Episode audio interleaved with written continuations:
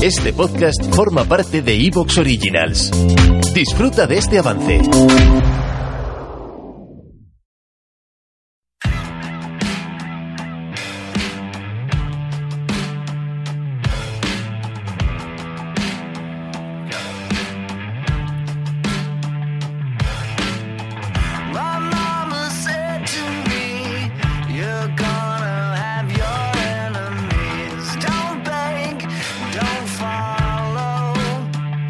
Ecos de lo Remoto hemos hablado de la sanidad, hemos hablado de misterios que tienen que ver con hospitales, que tienen que ver con enfermeros, con enfermeras, con médicos, de habitaciones donde ocurren cosas, eh, incluso en el lecho de muerte.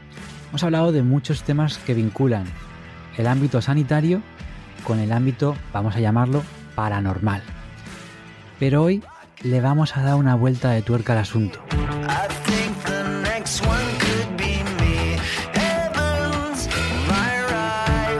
Hoy vamos a hablar con un grupo de personas que algunos de ellos tienen formación sanitaria, pero que combinan esta formación con otras disciplinas que podríamos llamar espirituales, esotéricas. Luego nos encargaremos de los calificativos y de concretar más este tema, porque hoy hablamos de algo así como una ambulancia de lo paranormal. Enseguida lo vamos a contar. Ya sabéis que tenéis eh, algunos programas que hemos hecho sobre, sobre hospitales y sobre enfermeras. Yo recuerdo el caso de, de Mariluz, y si no recuerdo mal era en Colombia, donde ella nos contaba que en su hospital ocurrían cosas, que se veían espíritus y que pasaban cosas tan curiosas como el caso del paciente al que le habían extraído sangre, pero por allí se supone que no había pasado nadie de carne y hueso. En fin, no quiero dar muchos detalles, tenéis que revisar ese, ese programa. Hoy en Ecos de lo Remoto, como digo, le damos una vuelta de tuerca al asunto de la vinculación entre lo paranormal y el ámbito sanitario.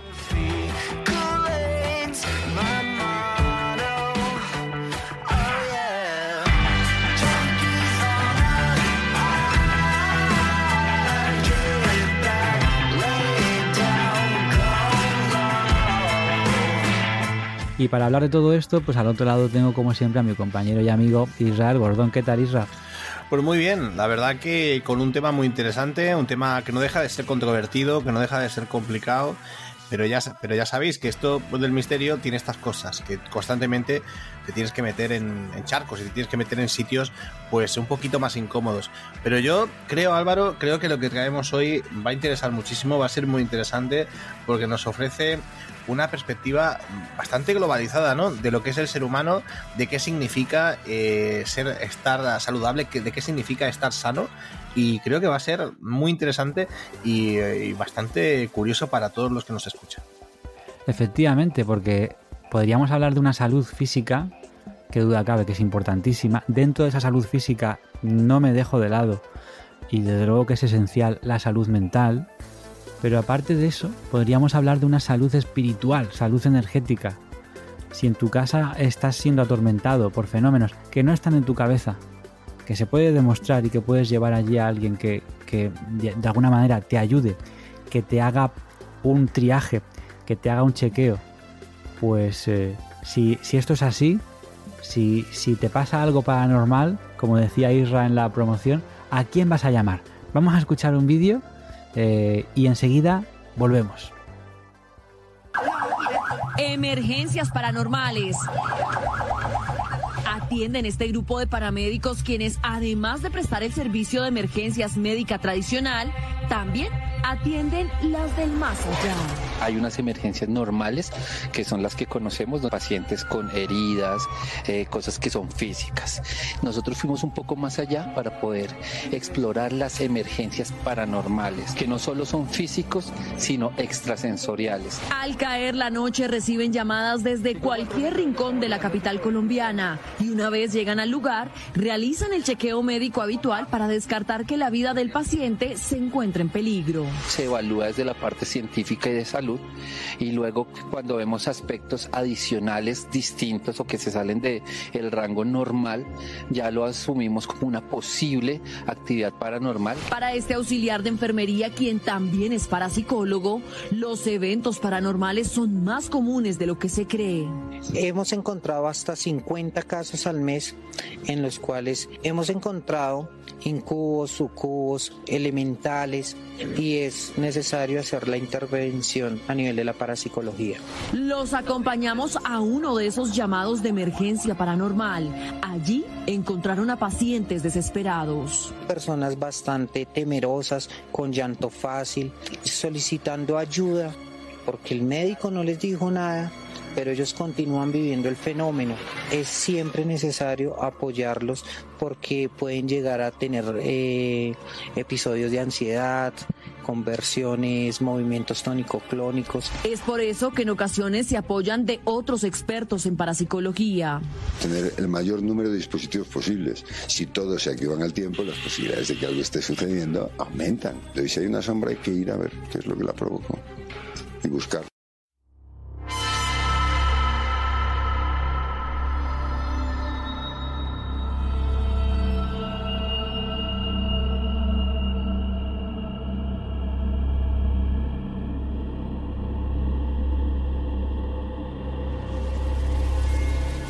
Lo que acabamos de escuchar forma parte eh, de un programa, eh, de un programa colombiano, que por cierto, curiosamente se llama Al Rojo Vivo. Nada tiene que ver con el programa nacional que aquí tenemos.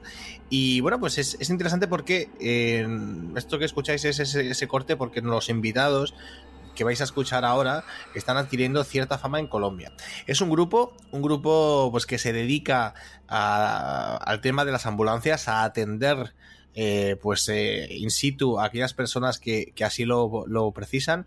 Es un grupo que se hace llamar Emergencia Siniestra APH y bueno, lo interesante de ellos es que pues teniendo esta ambulancia, que es una, una ambulancia eh, privada, teniendo esta ambulancia, pues se dedican, si es necesario, si es necesario, pues a, a otros servicios. Álvaro, la verdad que, que, que- que es muy curioso, nos hemos enterado de esto gracias a un oyente, a, a nuestro amigo, eh, a nuestro amigo Bautista, Bautista de Colombia, eh, que está ahí siempre pendiente de estas noticias y nos las pasa.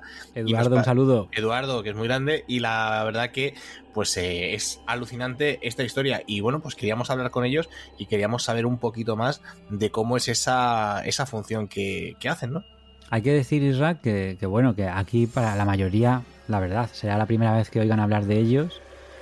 eh, pero, pero que, como bien decías, que en Colombia son muy conocidos. Est- estábamos escuchando el fragmento de un programa de televisión, pero por ejemplo, ellos tienen, no sé si llegan a tener, sí, creo que tienen sí, canal de YouTube y también Mm. de TikTok.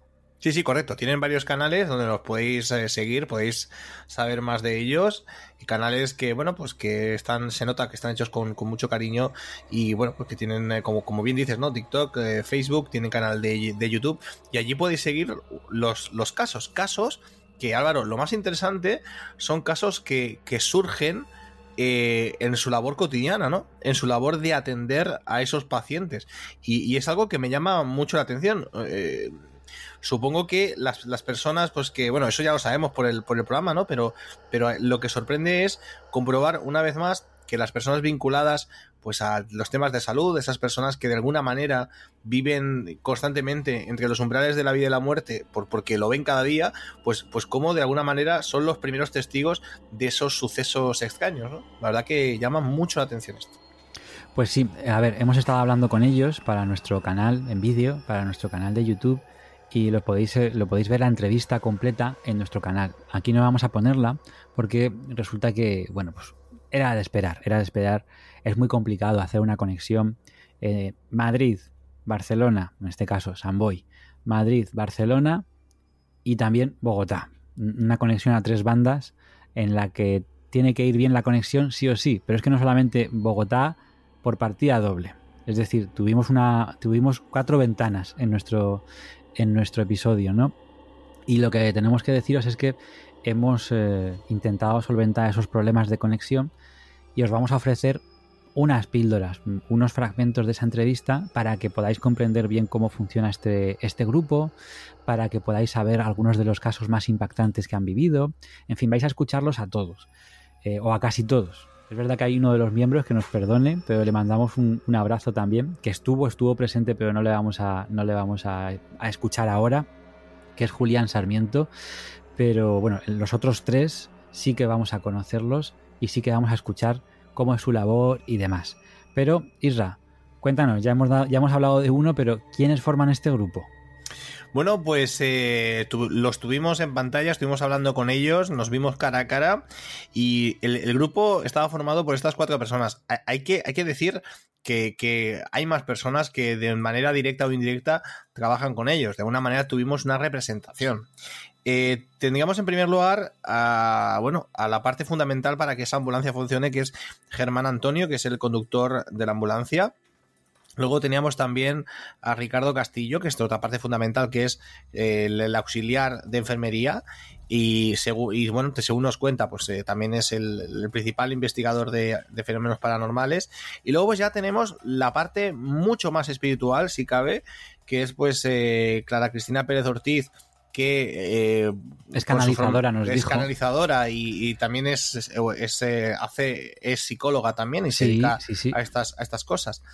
Y luego tenemos a Julián Sarmiento, que bueno, es que nos alucinó también porque se, se dedica a cosas tan variopintas como pues a la limpieza energética para personas, a, a registros, al tema de los registros acásicos y un montón. Digamos que ellos nos, nos dijeron que era pues la persona más sensitiva del Yo me lo imagino, fíjate lo que te digo, ¿eh?